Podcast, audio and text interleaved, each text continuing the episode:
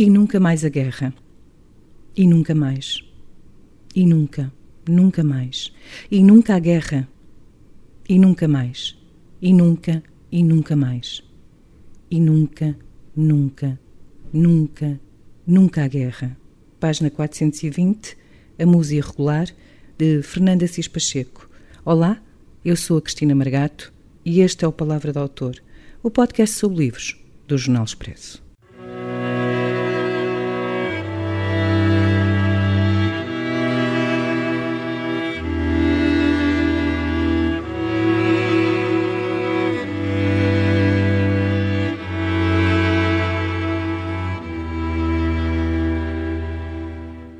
João Pacheco, bem-vindo ao Palavra do Autor. João Pacheco nasceu em 1981 em Lisboa, é filho de Rosarinho Assis Pacheco e de Fernando Assis Pacheco, escritor, poeta, jornalista, crítico, tradutor, o mais novo de seis filhos e o único rapaz. João Pacheco ajudou a recolher inéditos incluídos nesta edição de A Musa Irregular, livro que reúne grande parte da poesia de Fernando Assis Pacheco e que por isso se chama Edição Aumentada. É com ele que falaremos neste Palavra de Autor e ouviremos poemas deste livro editado em 2019. Olá, João. Olá, Cristina. Eu escolhi começar com, com um poema que foi escrito às primeiras horas do 25 de abril de 1964 e que depois foi publicado na página 9 do Jornal do Fundão de 5 de maio de 1974. Boa escolha. Quando é que tu conheceste este poema e quando é que tu começaste a ouvir falar do 25 de Abril ao teu pai, ou, ou tens memórias disso, será mais esse o caso, uh, tendo em conta que nasceste alguns anos depois? Uhum. Um, são duas uh, histórias completamente diferentes.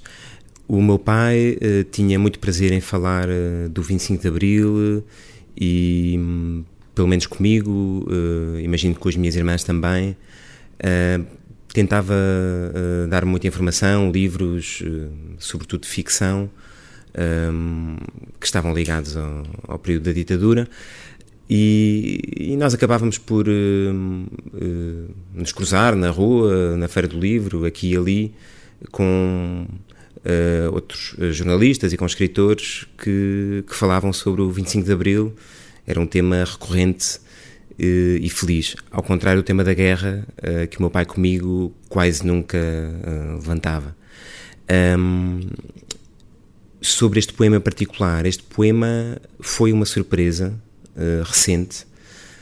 penso que há dois anos, quando foi feito o livro Tenho 5 Minutos para Contar uma História, que é um livro também editado pela Tinta da China, de crónicas de rádio que o meu pai gravou para a Antena 1 e que estavam um pouco esquecidas, desaparecidas. De repente uh, tivemos acesso a algumas gravações, tivemos, encontramos um, textos datilografados pelo meu pai que eram tal e qual o que ele uh, gravou um, na rádio pública na altura.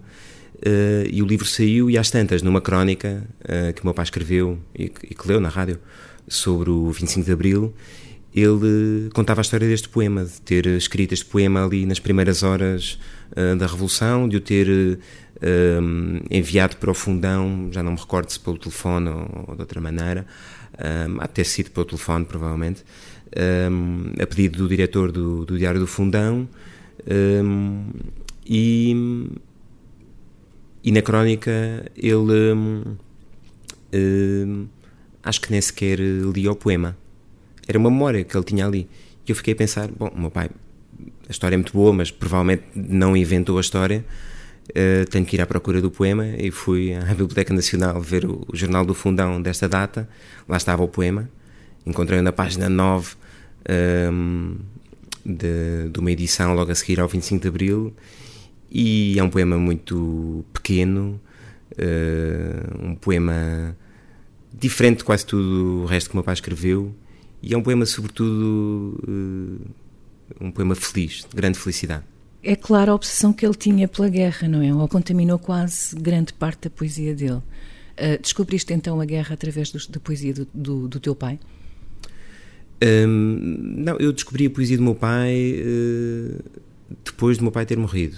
Eu tinha 14 anos quando meu pai morreu e hum, tinha lido uma coisa ou outra, mas uh, eh, tal como fez com as minhas irmãs, eh, o meu pai entregou-me assim um, uma caixa de uma forma muito solene, com todos os livros e, e plaquetes, livrinhos que tinha editado, muitos deles em edições só para amigos e familiares. E, e ele, com as minhas irmãs, entregou sempre essa caixa da poesia e da prosa que ele tinha publicado aos 18 anos. E comigo deve ter percebido que não ia chegar aos meus 18 anos e entregou-me uh, mais ou menos por essa altura, aos meus 14 anos. Um, depois dele morrer é que eu tive uh, a necessidade, a curiosidade de ir ler a poesia dele um, e, e, tentei fazê-lo sempre aos poucos, uh, deixando sempre alguma coisa por ler.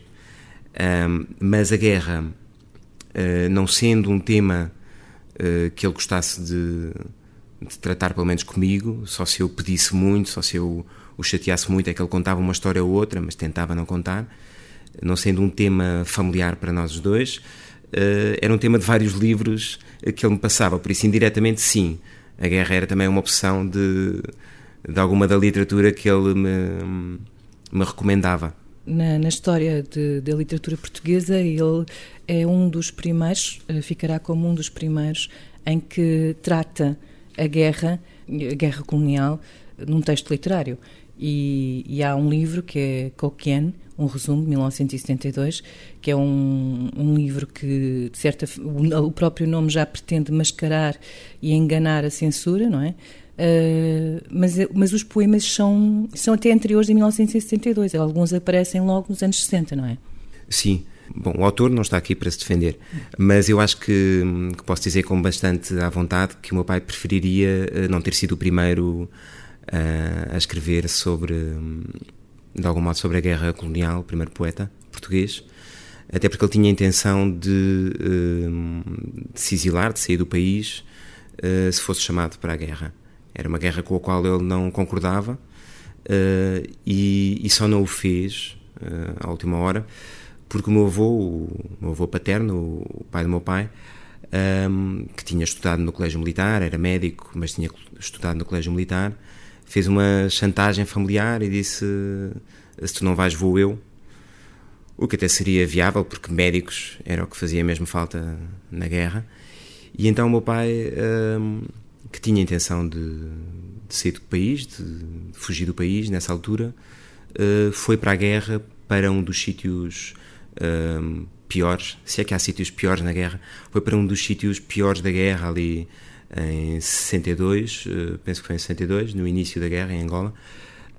O meu pai também estava como estudante universitário em Coimbra, também estava ligado a uma das primeiras crises académicas, uh, por isso ser enviado para ali também poderá ter tido motivos políticos.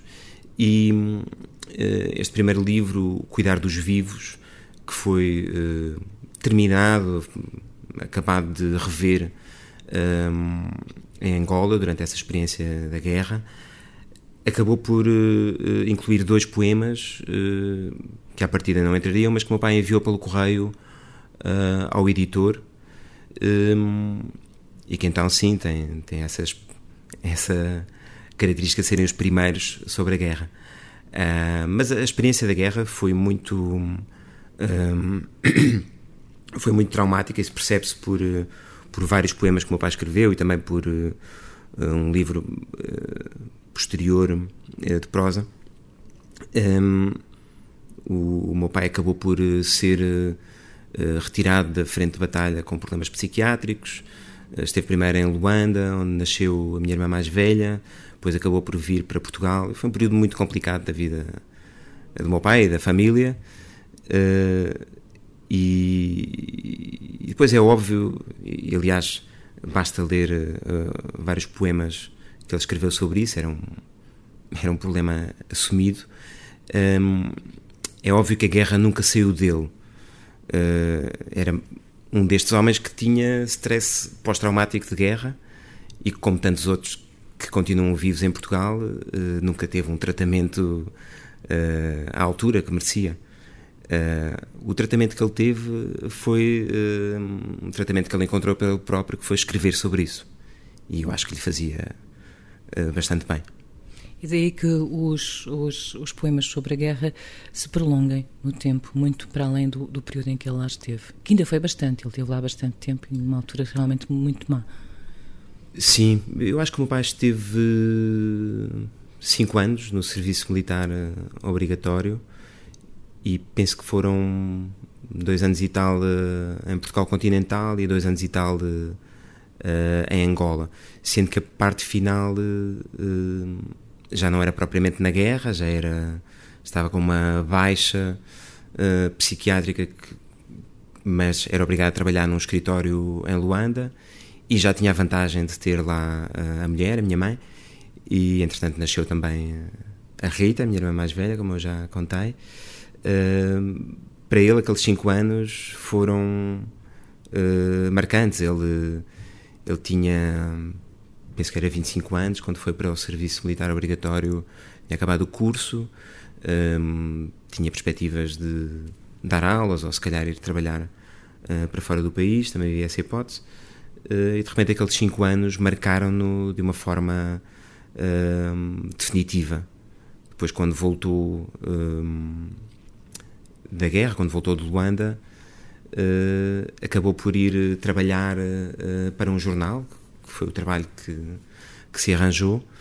Era um jornal que pertencia à família da minha mãe, o Diário de Lisboa, e, e rapidamente, uh, apesar de ser um homem marcado pela guerra, rapidamente se percebeu, toda a gente percebia, que ele tinha um brilhantismo na escrita e tinha uma cultura geral muito acima da média de, dos jornalistas, pelo menos da altura, e, e, pronto, e o jornalismo que não era a partida uh, um chamamento para ele, uh, continuou a ser a profissão dominante, como ele dizia, a vida toda. E há, aliás, uma parte no livro que é dedicada a essa uh, profissão. Trouxeste algum poema para ler sobre guerra? Pode ser, pode ser sobre a guerra. Um, é um poema dedicado ao Paulo Maia, um primo do meu pai, e chama-se Animais de Fogo. Um dia, um homem é posto à prova, interrogado pelas areias moventes. Desaba sobre ele a tempestade que o quer afogar. Cautela, com os animais de fogo. Passou o tempo da viola. Também não aceito cantar as índias mentirosas. Segue carta explicando como a paz começa. Há sempre um barco para embarcar, um pé de videira para a sede. No ano mais desabrigado da minha vida, não posso deixar que a tristeza sujeite a estes versos. Não quero deixar. Eu estou quase a nascer outra vez, após alguns tropeços e febres malignas. Estou na margem florida do meu continente. Não posso, não quero, não me vou deixar transformar num poeta azedo. Ele não era uma pessoa azeda. Bom, as pessoas que o conheciam muito próximo, como a família, os amigos mais próximos, sabiam que havia uma melancolia escondida, uma morrinha, como ele dizia em galego, mas para quem o conhecesse mais de raspão, era, uh, era um homem muito bem humorado, era um, o tímido que acaba por uh, falar com toda a gente muito à vontade e ser muito uh, divertido e simpático, precisamente porque é uma defesa uh, contra a timidez. Um, mas havia um, várias questões difíceis para ele. A guerra era uma delas, a mais presente, mas não só. Eu acho que ele, não querendo ser um poeta azedo, em muitos poemas acabou por, por mostrar que, azedo talvez não, mas, mas que tinha alguma amargura, que tinha alguma melancolia, uh, aí ele não, não conseguia esconder, ou não queria esconder. Mas era um jornalista entusiasmado? Sim, era um jornalista uh, muito entusiasmado, eu acho que aliás ele era entusiasmado em tudo o que fazia e no trabalho também. Chegava muito cedo ao trabalho, uh, saía tarde, não era um pai muito presente uh, em casa. Embora comigo tenha sido um pouco mais do que com as minhas irmãs, uh, talvez uh, por estar mais velho e, e querer compensar o tempo que não tinha dado às minhas irmãs, comigo fazia alguns programas ao fim de semana, mas eu lembro do meu pai sempre uh, a ler ou a trabalhar, mesmo em casa. Uh, ele era muito uh, empenhado e, e, eu, como jornalista, tenho sempre dificuldade em, em pensar: epá, o que é que o meu pai faria neste momento? Porque o meu pai faria sempre muito melhor. E, e se formos ver os caderninhos, alguns. Alguns o meu pai deitou fora, outros guardou. Se formos ver os caderninhos de reportagem um, noutros países ou, em Portugal, uh, a informação que ele recolhia antes e, e a informação, uh, todas as anotações do que as pessoas diziam, ele não usava muito, não costumava usar gravador em reportagem. Uh, aliás, eu também não, não, não dá jeito nenhum. Um, mas então ele anotava tudo e mais alguma coisa que as pessoas diziam, uh, e não era só o jornalista que fosse uh, à procura do, do soundbite, ele, como se diz agora, Uh, ele tinha a informação toda, os números todos. Era, era muito sério no jornalismo, não sendo a profissão que, que o apaixonasse tanto como, como a escrita literária. Ele respeitava muito o trabalho, tinha uma ética de trabalho uh, rígida. E tu tornas-te jornalista um, por causa dele? Bom, não vamos entrar agora em psicanálise. Uh, aliás, eu não sou o tema interessante aqui uh, deste livro, um, mas é possível que, que o meu pai tenha contribuído, mas também um, do lado da minha mãe uh, havia um jornal bastante importante que durou várias décadas, que era o Diário de Lisboa, e, e, por isso, embora eu não tenha vivido muito os tempos do Diário de Lisboa, porque o Diário de Lisboa acabou em 89 ou 90 e eu nasci em 81, um, escrever, uh, ler e os jornais em particular sempre fizeram parte da minha vida familiar. E, e, quando meu pai morreu, e aliás eh, nos anos a seguir também, eu, há muito tempo, nessa altura, que eu queria ser arqueólogo. Uh, só muito mais tarde é que quis experimentar o jornalismo. E era só experimentar, no entanto, já estou nisto há 12 anos. Por isso, uh, a pessoa, uh, o jornalista, neste caso a jornalista, com quem eu privei mais nos meus anos de decidir o que é que ia estudar e em que é que queria começar a trabalhar, uh, não foi meu pai, foi minha irmã, a Rosa Ruela, que, que continua a ser jornalista e, e por isso em minha defesa eu posso dizer que sim, a influência do meu pai uh, terá sido grande, uh, filho de carpinteiro muitas vezes quer ser carpinteiro, filho de médico quer ser médico, por aí fora, mas tinha esse lado também do Diário de Lisboa e a presença eh, forte da minha irmã, da Rosa. Não sei se escolheste algum, algum poema da profissão dominante. Da profissão dominante, acho que não escolhi, mas, hum, mas há aqui um poema que, que entra no lote salvados da Música Regular, da edição feita ainda pelo meu pai em 91, com a Hiena, e é um poema que, não sendo diretamente sobre hum, a profissão dominante, sobre o jornalismo, eu acho que, que a maneira de escrever tem a ver com, com isso, com um jornalista que está a ouvir um preso político a, a contar a sua história. O poema chama-se Preso Político. Quiseram pôr-me inteiro numa ficha. O dia e a noite são iguais por dentro. Não há papel que conte a minha vida, mais que estes versos, de punhal à cinta. A barba cresce e cresce a voz, armada, descendo pelos muros tão tranquila. Tão tranquila que já nem desespera de ser apenas voz, não uma guerra. Quiseram pôr-me inteiro numa ficha. Não há papel que conte a minha vida, mais que estes versos, esta mão estendida, por sobre os muros, só de medo e pedra. Quando saíres, amigo, não me esqueças, Fico à espera da tua novidade. Olha bem, que farás da liberdade. Quando saíres, amigo, não me esqueças. Quero mais fazimento que promessas. São de prata os enganos da cidade, com que outros sujeitam a vontade. Não me esqueças, amigo. Não me esqueças. É um poema de 1966 um, e que terá sido publicado uh, em, alguma, em alguma revista literária, em algum jornal, e que depois saiu em livro só em 91, na Música Regular. Que foi uma edição, uh, foi a última edição organizada por ele.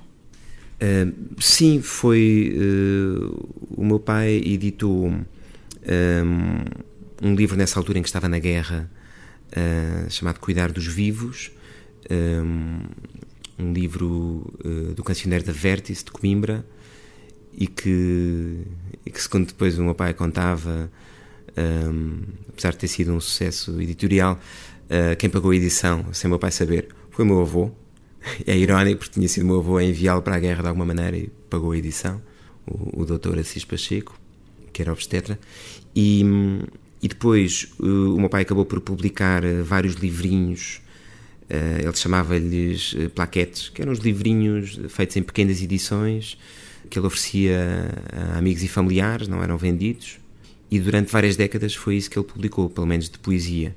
Depois, em 91, reuniu estas plaquetes, reuniu cuidar dos vivos a estas plaquetes, tirou alguns poemas com os quais já não se identificava, tirou partes de alguns poemas, tomou algumas opções erradas nisso, acho eu, mas são as opções que ele tomou, as opções do autor. Um, e em 91 uh, eh, fez essa edição com, com um título uh, ótimo, Museu Regular, que saiu numa editora, já não era nesse esquema das plaquetes para oferecer a amigos e a familiares, mas era uma editora uh, marginal de um amigo dele, uh, a Iena, e, e, saiu esse livrinho, a antologia poética dele, pelo menos até à, à data, até 91, e que foi um livro que de repente, uh, é claro que ele como poeta já era conhecido, pelo menos no meio da poesia, mas foi um livro e, e, tinha ficado conhecido também como jornalista e como uh, figura pública televisiva, por ter participado um, ehm, num programa muito famoso na, na, Visita da Cornélia, quando ainda só havia um canal de televisão. Mas foi esse livro, em 91, que o retirou da obscuridade enquanto poeta. E hoje em dia é um poeta bastante conhecido. Nesta Música Regular edição aumentada foram incluídas algumas também colagens, não foi? Que, uhum. que, que, eu penso que nunca teriam sido publicadas. Não, não. E hum, e, e também alguns poemas de ou todos de respiração assistida, que era o livro, foi um livro póstumo e que ele estava e que ele estava a preparar quando morreu. O que é que há mais e o que é que tu encontraste mais? Um, respiração assistida é um livro que meu pai deixou praticamente pronto uh, quando morreu. Nós só não sabíamos qual é que seria a ordem final dos poemas, qual seria o título. Essa edição foi na altura foi feita pela Síria Alvim, foi feita pelo Abel Barros Batista para a Síria Alvim. O, o Abel Barros Batista escolheu o título, de que eu gosto muito, Respiração Assistida, que é o título de um dos poemas. E, e esse livro, claro, que, que entra completo nesta edição aumentada da Museu Regular. Depois, o que nós acrescentamos, um, eu aqui não tive nenhuma responsabilidade como organizador, quem quem organizou o livro foi o Abel Barros Batista e o Pedro Mexia. Eu ajudei só a, a reunir alguns inéditos, alguns em bibliotecas, outros no arquivo uh, do meu pai, outros um, junto de, de, amigos do meu pai, familiares. Apareceu pouca coisa, assim, mas algumas coisas engraçadas. E essas colagens são uma curiosidade, são completamente diferentes de, de que o meu pai tinha escrito, ou pelo menos publicado, mas uh, estavam guardadas por ele, uh, estavam assinadas. Eu não sei se o meu pai gostaria que fossem publicadas ou não, uh, também não temos forma de eu saber agora. Mas, mas são interessantes, eu, eu gosto dessas colagens. São colagens de, de, de, de letras impressas no jornal, de, recortes de jornal, um, e que são uma espécie de assemblagem e juntas fazem um, um poema. Eu, eu diria que. Hum, bom, não tenho a certeza. Nem podemos agora perguntar ao autor, nem me quero arrogar como especialista. Uh, mas eu, eu, diria que cada uh, colagem é autónoma, uh, cada colagem tem indicação da data do jornal de onde foram recortadas as palavras. São quase todas em português, mas também há em inglês e em italiano. São uma experiência poética que eu acho que correu bem uh, mas não ao ponto de meu pai a querer uh, mostrar, pelo menos na altura. Um, Lê-las todas juntas parece-me difícil, mas uh, isoladas fazem todo o sentido. E um, estava aqui a ver se, se escolhi uma para ler. Não são fáceis de ler. Há aqui uma que até tem uma imagem, mas vou ler aqui uma que hum, eu depois, pelo menos em relação ao Diário de Lisboa, como é fácil aceder aos arquivos que estão disponíveis num site feito pela Fundação Mário Soares, é, é, muito fácil ir aos arquivos e eu fui ver nesta data que o meu pai assinalou aqui e, e confirmei que, hum, que os recortes foram feitos mesmo do, do dia, uh, que neste caso é o dia 8 hum, de março de 1966, do Diário de Lisboa. O poema não tem título. Uma crise última, inultrapassável. Hoje, um dia pela primeira vez. A pistola fala de si. Seja do seu tempo. De todas as investigações que contaste, e há aquela logo no início, que te levou bastante longe, qual foi a mais difícil? Nenhuma investigação foi propriamente difícil. Um, foi, foi engraçado contactar vários amigos do meu pai. Houve um em particular Uh, houve algumas experiências uh, uh, menos felizes. Eu não vou dizer o nome porque não sei se ele gostaria que a história fosse contada, mas houve um amigo do meu pai que, que muito triste, muito contente por saber que o livro estava a ser feito, mas muito triste com a história que tinha para me contar, disse-me que sim, que tinha várias, vários manuscritos, várias coisas escritas pelo meu pai, não necessariamente poemas, mas ele guardava tudo que o meu pai lhe escrevia. E tanto isso como os livros, as tais plaquetes com dedicatória que, que o meu pai lhe tinha dado, tudo isso tinha ardido há uns anos num incêndio. E pronto, isso é sempre uma má notícia uh, que custa, porque fica a pensar: epá, então o que é que se perdeu? Eu sei que uh, o pai dava muitos uh, poemas a amigos e muita coisa terá desaparecido e muita coisa poderá ainda vir a aparecer. Mas eu não fiz nenhuma investigação propriamente policial, uh, tinha algumas pistas, alguns amigos que me indicavam outros e algumas pessoas tinham guardado poemas, mas não posso dizer que tenha aparecido um manancial de poesia inesgotável, nem que haja alguma arca de Fernando Assis Pacheco, porque não há. Mas há alguns poemas que entram aqui neste nesta nova edição, nesta edição aumentada da música regular, uh, que eu acho que fazem a diferença, que faziam falta e, e que tive muito gosto em, em ver uh, publicados. Uh, depois, eu nunca quis ser organizadora desta edição, porque acho que não conseguiria ter o distanciamento que poderia ter se, se o autor fosse outra pessoa, sem ser meu pai. Um, os organizadores foram mesmo o Abel Barros Batista e o Pedro Mexia, uh, que decidiram que, por exemplo, um, todos os textos de, de canções uh, que foram recolhidos, alguns foram fáceis de recolher, outros nem tanto.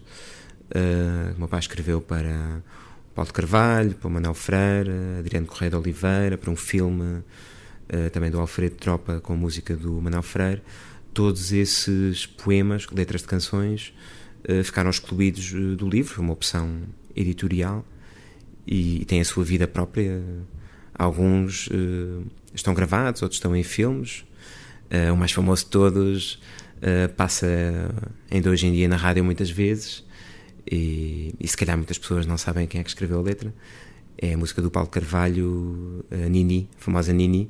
A letra foi escrita pelo meu pai e, e, embora fosse uma encomenda do Paulo de Carvalho, um, a história é, é de algum modo, pelo menos é inspirada uh, na história de como os meus pais uh, se conheceram uh, na Praia da Torreira, numas férias de verão.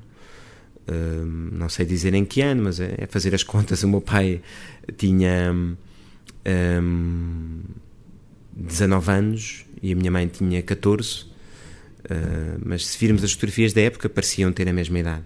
Conheceram-se na altura, namoraram durante uh, eh, 8 ou 9 anos e, e casaram depois.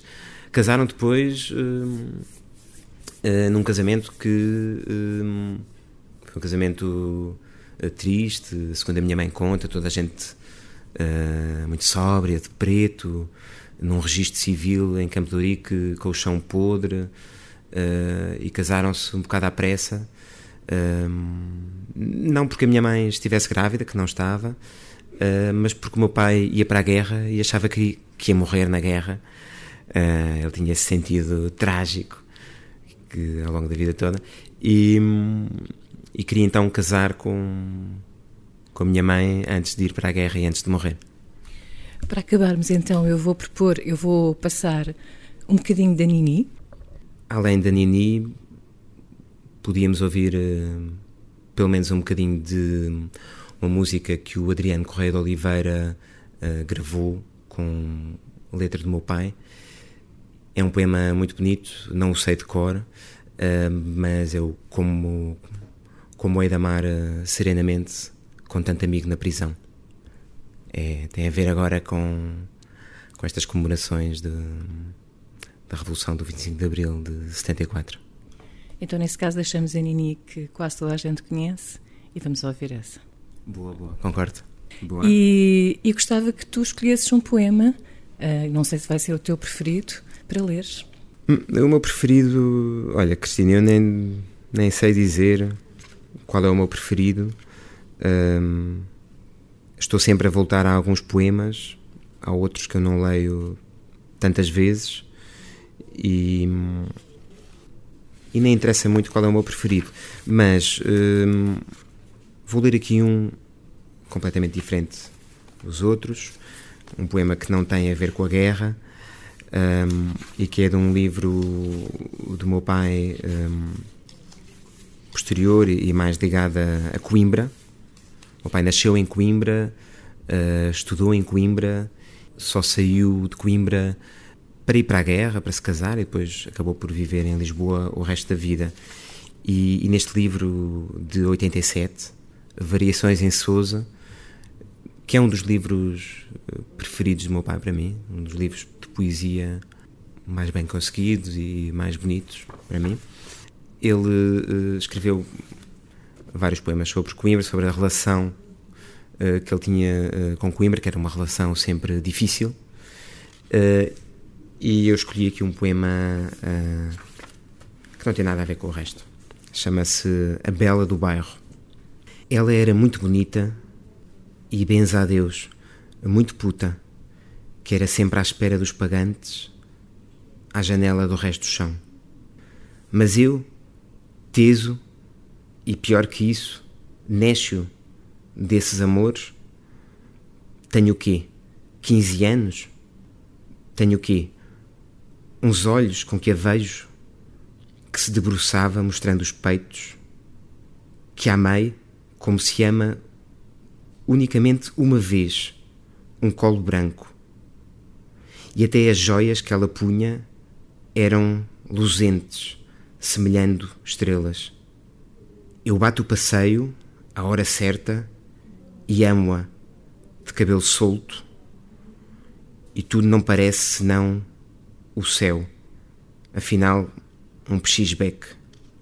Ainda agora, as minhas narinas fremem, turva-se-me o coração desmantelado. Amando-a, amei-a tanto e sem vergonha. Oh, pecar assim de jaquetão suporte e um cigarro nos queixos. A admiração que eu fazia entre a malta. Não é para esquecer, nem lá ao fundo.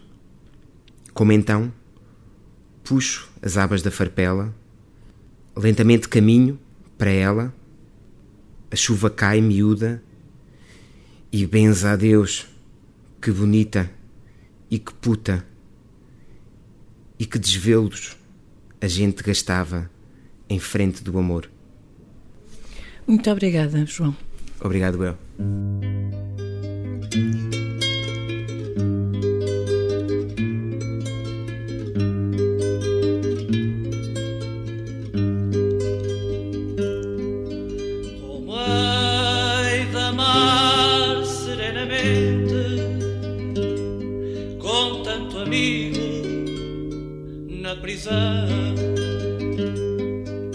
Deixar